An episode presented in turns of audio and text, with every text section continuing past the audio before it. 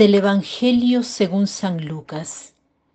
Vivía entonces en Jerusalén un hombre llamado Simeón, hombre justo y piadoso, que aguardaba el consuelo de Israel, y el Espíritu Santo moraba en él.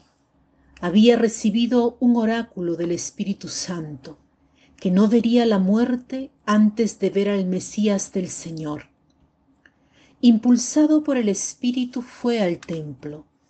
Cuando entraban con el niño Jesús, sus padres para cumplir con él lo previsto por la ley, Simeón lo tomó en brazos y bendijo a Dios diciendo, Ahora Señor, según tu promesa, puedes dejar a tu siervo irse en paz, porque mis ojos han visto a tu Salvador a quien has presentado ante todos los pueblos, luz para alumbrar a las naciones y gloria de tu pueblo Israel. El Evangelio de Lucas hoy nos presenta un personaje muy particular, la del viejo Simeón, un hombre justo y piadoso con una característica muy específica, subrayada muchas veces el Espíritu Santo estaba sobre él. El Espíritu Santo lo movía. Lo que hace de Simeón un hombre justo es esta presencia del Espíritu Santo. Él lo hace santo, lo hace capaz de ver a Dios en lo ordinario de la vida, lo mueve y hace que vaya al templo en el momento en que está en él una pareja, María y José, que ofrecen un niño, el niño Jesús. Y Simeón con el ojo de la fe, una fe que ha cuidado toda su vida. Su vida no es otra que la espera de la consolación de Israel, una espera del Salvador.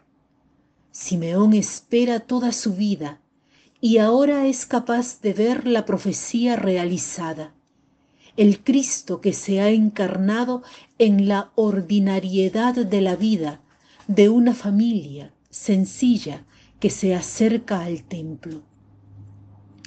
Nosotros no somos como Simeón, ni hemos tenido la oportunidad de ver a Cristo encarnado, el Cristo histórico, el Jesús histórico, en el momento en que se ha encarnado hace dos mil años. Pero también nosotros podemos ser movidos por el Espíritu, también nosotros podemos hacer espacio en nuestro corazón a fin de que el Espíritu nos haga justos, que nos haga ver qué cosa, nos haga ver en la ordinariedad de nuestra vida la encarnación de Cristo en las personas que están a nuestro lado y en las situaciones que ellas crean. No es fácil tener esta mirada. Muchas veces nos abruma la oscuridad, la dificultad, las tinieblas. Basta ver los periódicos. Uno se puede desanimar. En cambio, Queremos ser como este Simeón que esperaba la consolación de Israel. Jesús es visto como la consolación. Se dice que cuando Jesús se ha encarnado, el ser humano estaba en la profundidad de su oscuridad, al máximo del abismo de las tinieblas. Cuando hay más tiniebla, la luz resplandece más. Jesús es la luz del mundo. Muchas veces nos quejamos de que estamos en un momento de gran oscuridad en el mundo, lo cual es cierto, es verdadero, no se puede negar que hay una gran oscuridad. Sin embargo, podemos pedir al Espíritu Santo que nos ilumine, que nos haga ver lo que ordinariamente no seríamos capaces de ver solos o sea, la enormidad de su presencia en la vida cotidiana. Es necesario una vista particular y sólo quien está movido por el Espíritu tiene esta capacidad, esta posibilidad de ver que la luz no está siendo ahogada por las tinieblas, sino que al contrario, cuando hay tinieblas, basta un fósforo, basta una centella para ver los objetos, la realidad en su belleza, en sus colores.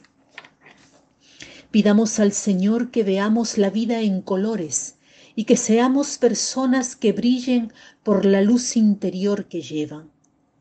Quisiera terminar con esta frase que dice así. Las personas son como las luces en una carretera. Centellean y brillan cuando hay sol y cuando cae la oscuridad revelan su belleza solo si hay una luz dentro. Las personas son como las luces en una carretera, centellean y brillan cuando hay sol, y cuando cae la oscuridad revelan su belleza solo si hay una luz dentro. Señor, queremos hacer espacio para tu luz en nuestro corazón. Que tengan todos un lindo día.